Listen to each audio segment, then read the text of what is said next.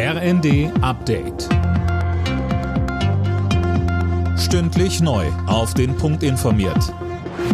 Ich bin Daniel Stuckenberg. Sind hunderte Preiserhöhungen für Strom und Gas zum Jahreswechsel illegal? Die Bundesregierung will Preiserhöhungen für Energie jedenfalls im kommenden Jahr verbieten.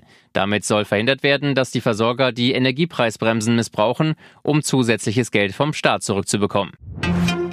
Für das geplante 49-Euro-Ticket gibt's vom Bund keine zusätzlichen finanziellen Hilfen. Das hat Verkehrsminister Wissing in der Welt am Sonntag klargestellt. Imme Kasten. Die tatsächlichen Kosten lassen sich erst 2024 beziffern und dann muss der Bund ohnehin über das Ticket und die weitere Entwicklung mit den Ländern reden, so der FDP-Politiker.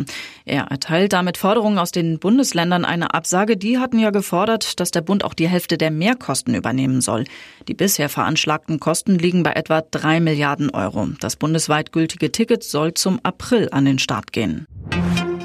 Das milliardenschwere US-Subventionspaket sorgt in der EU weiter für Ärger. Bundesfinanzminister Lindner warnt in der Welt am Sonntag vor einem Handelskrieg. Mehr von Gisa Weber. US-Präsident Biden will rund 360 Milliarden Euro beispielsweise in Elektroautos und erneuerbare Energien made in USA stecken.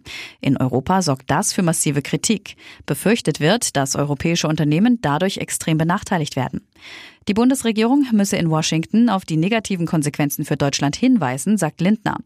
Die USA seien Wertepartner, zugleich gebe es aber eine enorm protektionistische Wirtschaftspolitik.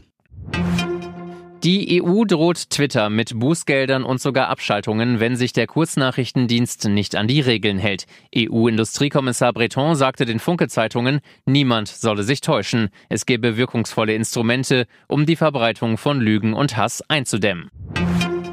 Argentinien steht bei der Fußball-WM im Viertelfinale. Messi und Co. machten es beim 2 zu 1 gegen Außenseiter Australien aber spannender als nötig. Argentiniens Gegner am kommenden Freitag sind die Niederlande.